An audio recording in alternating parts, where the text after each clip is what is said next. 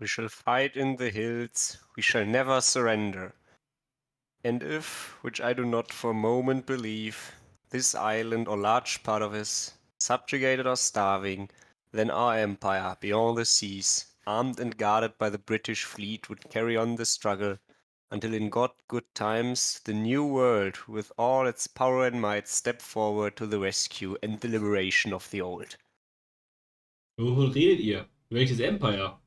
Wie? Wir haben kein Empire mehr? Ja, also, jein, theoretisch. Aber ich sag mal, die Frage klären wir. Und zwar wo, Cone?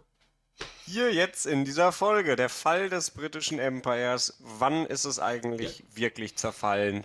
Ja, ich bin Sean, der da ist Cone und wir sind hier bei Oh, Highstone. ja, ja. Wann ist es wirklich zerfallen? Wann wurden die, wurde die Saat der Zerstörung quasi schon gesät? Und wir waren ja letztes Mal sind wir an, äh, haben wir aufgehört bei den äh, bei der Napoleon-Ära, wo die sich Froschfresser äh, die Inselhocker vermöbelt haben. Genau. Und wo man dann sagen kann, die Brit- Briten haben sich so ziemlich alles in Übersee von den Franzosen gesnackt, was sie kriegen konnten. Und ab da begann quasi der Run um neue Kolonien von neuen. Frankreich musste sich wieder was holen. So, und dann gab es da in Europa so ein bisschen Sachen, Restauration, Aufklärung und und und, ein paar Revolutionen in Frankreich ja, ja, und dieses ganze nervige Kram mit Demokratie und freie Meinung und sowas. genau, ein paar, ein paar Revolutionen in Frankreich und ein paar versuchte Revolutionen in Deutschland. Ja, und dann irgendwann gibt es das sogenannte viktorianische Zeitalter. Das kennt vielleicht der eine oder andere schon. Da hat dann Queen Victoria über England regiert. Sollte jemand kennen, Victoria die Erste. Aktuell ist ja Victoria die Zweite auf dem Thron. Nee, Elisabeth II. ist auf Elisabeth, okay, never mind. Aber ich äh, gut, nur Unfug. Es sind Royals, die interessieren mich nicht. Tut mir leid. genau, er ist halt mehr so der Equalist. Also, ähm, auf jeden Fall äh, gab es da dann sozusagen äh, dieses Empire, das war riesig, es umfasste ein Fünftel der Weltoberfläche, also der, äh, wenn man jetzt die Meere als britisch zuzählt, dann natürlich deutlich mehr. Äh, wenn man jetzt von der Landfläche ausgeht, ein Fünftel. Das ist schon viel. Und dazu gehörten dann so ziemlich Länder wie Kanada gehörte zu Großbritannien, Länder wie Indien, Australien, Neuseeland gehörten dazu, Wobei Hongkong natürlich Indien auch. natürlich sagen muss, Indien hatte damals halt einfach eine unglaublich hohe Bevölkerung für die Zeit damals. Genau, das es muss halt man, das muss man auch dazu gewachsen war. sagen. Auch wenn die schon Indien, ziemlich harten Genozid gemacht haben, ist, glaube ich, ein Thema für eine andere Folge dann in Indien. ja, vielleicht. Äh, Und natürlich auch große Teile von Afrika.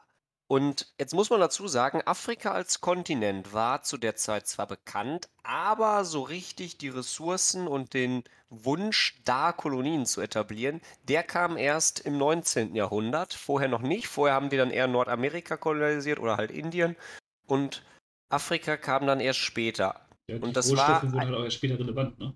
Genau, das war auch erst sehr unerforscht tatsächlich. Und dann gab es da eine Ambition, zwei Ambitionen, nämlich England und Frankreich. England wollte gerne eine vertikale, also wenn man jetzt auf die Karte guckt, sich Afrika vorstellt, eine, eine vertikale Linie ziehen von Ägypten bis zum Kap.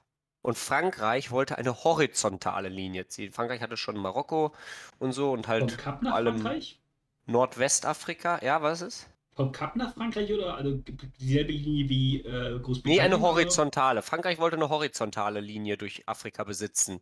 Also quasi von äh, Ost nach West und äh, Ja, Großbritannien von Nord nach. Süd. Ja, okay. So, und jetzt Gut. ist natürlich klar, Die stehen natürlich sich, Konflikt, die Linien. das lässt sich nicht miteinander vereinen. Das ist natürlich völlig logisch, ne? Ja. So. Und da haben sie sind sich dann irgendwann geeinigt. Letzten Endes hat Großbritannien seinen Willen durchgesetzt und hatten dann eine Linie von Nord nach Süd und Frankreich hat dafür sehr viel bekommen in Nordwestafrika. Ja. Soweit, so gut. Ähm, dann gab es noch eine andere Kolonialmacht, die wollte auch so ein bisschen Kolonien haben, kam allerdings erst sehr spät, wodurch sie nicht mehr so viel abgekriegt haben. Ja, mich und grad, fängt mit dir an und hört auf Eustadt auf? nein, fängt Nein, mit D okay. an und hört mit Eich auf, nämlich das Deutsche Reich. Ja, okay. Fuck So. you. Das Deutsche Reich wollte, wollte entsprechend auch Kolonien haben. Und dann hat sich schon sehr früh ein Zwist zwischen Deutschen Reich und Großbritannien etabliert und natürlich zwischen Deutschen Reich und Frankreich. Die waren zu dem Zeitpunkt Todfeinde. Was? Bismarck- Erbfeindschaft, was? weil Bismarck sie ja so richtig erniedrigt hat. Das hören wir auch in der nächsten Folge bestimmt. Irgendwann. Vielleicht mal. Ja. Könnte sein. Da hat äh, Bismarck da für die Reichsgründung hat er so ein bisschen Franzosen geopfert. Das Ein fanden die Franzosen zwei nicht so gut. oder drei. So, und das, dann gab es natürlich Scharmützel und, und, und, und letzten Endes mündete das im Ersten Weltkrieg. Das Empire wurde zum ersten Mal auf die Probe gestellt. Äh, was ist jetzt für das britische Empire vielleicht relevant? Gut, Britannien war mit Rohstoffen versorgt im Ersten Weltkrieg. Und Großbritannien, es gab eine große Seeschlacht, die hat allerdings nicht viel verändert. Also es gab keine größeren Verluste auf beiden Seiten. Das Kräfteverhältnis ist ungefähr gleich geblieben. Ja. Am Nach der Ende des Seeschlacht. Tages war der Erste Weltkrieg effektiv eine Materialschlacht. Genau.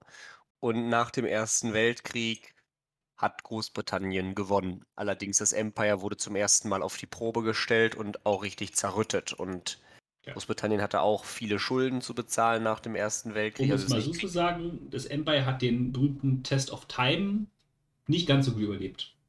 genau. So, und das Man sieht das ja auch noch in der heutigen Zeit, dass es so ein bisschen imperiale Ambitionen gibt und das Gefühl, let's go, Großbritannien, Empire, wir kommen zurück. Aber ich glaube, der Zug ist schon ein bisschen abgefahren. Genau. Die Kolonien, die damaligen, ne, also Kanada, Indien, Australien und und und wurden dann zu so, also wurden zu sogenannten Dominions. Was ist ein Dominion? Ein Also- Land, das innenpolitisch völlig unabhängig ist, aber außenpolitisch eng mit Großbritannien zusammenarbeiten muss und auch die Herrschaft der Queen anerkennen oder des Ja. Königs Genau, das war irgendwie letztens die große News, irgendwie Barbados als Land irgendwie die Queen offiziell abgesetzt hat und dann sozusagen Vienna als ihre eigene Queen eingesetzt hat, könnte man sagen. Aber äh, es ist, glaube ich, ein anderes Thema. Also das von ist quasi Also aus der Wortabstammung des Dominion halt äh, kommt vom Dominus, also dem eigenen Reich, meine ich, ne? Hm. Boah, das muss ich gar nicht.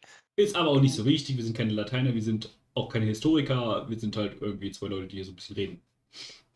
Dominus heißt auf jeden Fall Herr. Aber egal, also Herr im Sinne von Herrscher, Herrscher, Herr. Ja, auf jeden Fall, äh, ein Dominion ist natürlich deutlich autonomer als sowas wie ein Vasall oder eine Kolonie.